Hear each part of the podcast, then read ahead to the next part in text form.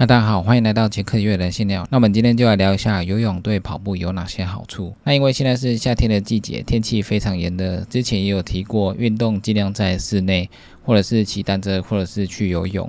那今天主要是讲游泳对跑步有哪些好处。不晓得大家有没有今天就是跑步完之后去游泳？那以前我在练三体的时候，我平常都会去练习游泳。那游泳的时候，不管是自由式或者是蛙式，其他的游泳的方法。都是全身的运动，所以那时候我早上跟跑团去跑步，跑步完之后，晚上有时间的话，我就会去练习游泳。那游泳也算是一种动态的恢复。如果你今天跑步完，那你再去游泳的话，你全身还是会持续运动，但是因为水的阻力的关系，所以你游起来会比较缓慢一点。那这时候就是有点动态恢复。等你游完的时候，虽然你是非常疲惫的，但是全身会非常的轻松。那以前跑步完的时候，我们通常会泡水。那泡水是一种静态的恢复。那后来渐渐出现一些滚轮的一些运动恢复的用品。那这滚轮用品，我觉得在运动的人在家里多少会有一两个。那之前我们都是用滚轮来排乳酸。那后来，现在因为有运动的按摩枪，所以现在也蛮多人家里会有电动按摩枪的。尤其是这个按摩枪的价格也不是非常贵的时候，所以有在跑步的人家里多少会有滚轮，然后到现在有按摩枪。那在这两个运动恢复用品还没出来之前，我们以前就是只有泡水而已。所以跑步完泡水就是一种静态的恢复。那游泳的话，就算是泡水的动态恢复。所以之前在跑步完之后，我接着去游泳。那游完之后，突然会觉得身体很轻松。那这就是因为在水中也有做一些动态的恢复，所以游泳本身对跑步就有一些恢复的帮助。那因为游泳是全身的运动，所以你要全身的协调都要配合非常好，你才能游得起来，还有比较快。所以游泳也是练习全身协调的一种运动。所以当你练习自由式或蛙式的时候，你只要一个动作不对，你的身体就会沉下去，而且会游得很慢。那尤其是动作不对的时候，你游起来也会非常的吃力。所以游泳蛮讲究全身的协调性的，所以你全身的动作都要做到位，才有可能游得起来，游得比较快。那跑步也是一样，跑步的身体。头部、上半身还有下半身，如果有一些动作比较不对的话，那你跑起来就会非常的吃力。像我们常见的跑步的一些缺点，就是上半身没有打直，核心没有往前，跑起来就非常吃力，而且速度也不快。那跑步如果跑得非常轻松自然的话，那你就算你跑到十 K、二十 K。那经过练习之后，你也不会觉得特别的疲劳，所以跑步也是非常讲究全身的协调性。所以在练习游泳的时候，我们可以让全身的动作更加的协调。那因为游泳是全身的运动，所以你每个肌群几乎都会动到，所以通常会发现游完泳之后，身体会非常的饿，那全身非常的疲劳。那因为你全身都在运动，所以游泳几乎可以锻炼到全身的肌群。那你全身的肌群有训练的时候，那对你的跑步也会有所帮助。那我们知道，跑步不是只有靠下半身而已，上半身也要有一点力量。你上半身的动作还有你的核心不够力的时候，你跑步就会越来越慢。那等你距离越跑越长的时候，你就会觉得非常累。所以跑步的时候不是只有靠腿，上半身也是非常的重要的。那游泳的时候，我们全身都有在运动，也会让我们的全身的肌群比较平均一点。另外还有一点，游泳的时候上半身也是要处理，只是说当游泳游到一个程度的时候，你只要动作做到对，那游起来自然就会很快。但是当你出力的时候，你游的会更快。所以游泳的时候，上半身会更加的锻炼到，那这也会让你的跑步的时候，你上半身的肌群的力量更加的强壮，上半身的肌群还有核心可以撑得更久的话，那对你跑步帮助也是非常大的。那我们在越野跑的时候，上半身的力量更是需要，因为我们在越野跑的时候，我们上半身会背着越野背包，那里面的装备有时候加一加可能会三公斤到四公斤。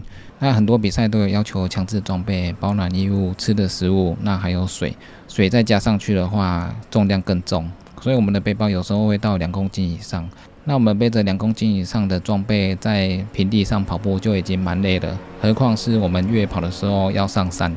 那上山你又背着两三公斤在跑的话，你上半身没有一点肌力的话，你是撑不久的。所以在越跑的时候，上半身更是需要有力量。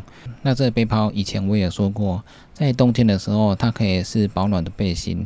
背着背包跑步的时候，有时候上高山的时候，背包会带给你温暖。但是在夏天的时候，你背着这么重的背包在跑步的时候，那身体的闷热感是非常重的，体感可能会上升的更多。所以在夏天的时候背着背包跑，不仅身体的体感更高，而且你背那么重的东西往山上跑的时候，你流的汗会更多。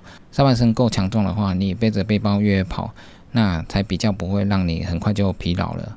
所以在越野跑的时候，上半身的强度也是非常要求的。所以在游泳的时候，多少可以锻炼到你上半身的力量。那还有一点就是，游泳的时候可以增加你的肺活量。一开始我去练自由式的时候，那潜到水中的时候，我也不能憋气太久。那经过练习之后，你换气的幅度就不会那么频繁。那你经常练习游泳的时候，你的肺活量就会在不知不觉中的增长。那肺活量增加的时候，对你一般跑步也会有所帮助。跑步的时候，如果你跑得越快，你就很容易很喘。那你肺活量够大的话，当你速度又加上去的时候，你就会觉得还好，没有那么喘。那在越野跑的时候，有时候我们冲上坡的时候，心跳会跳得非常快。那经过了肺活量的练习，你在冲上坡之后，你就会发现好像没有之前那么喘，那速度好像还可以再冲快一点。所以。在游泳的时候，也会不知不觉锻炼到我们的肺活量。另外一种练习肺活量，就是去高山。高山因为空气比较稀薄，所以我们在高山做跑步的练习之后，我们也会让肺活量有所增长。但是因为去高山并不是我们每天都会去，所以在家里附近就有游泳池的话，我们夏天就可以去练习游泳。所以去练习游泳的时候，我们可以让身体肌群都有锻炼到，而且全身的协调性会更好。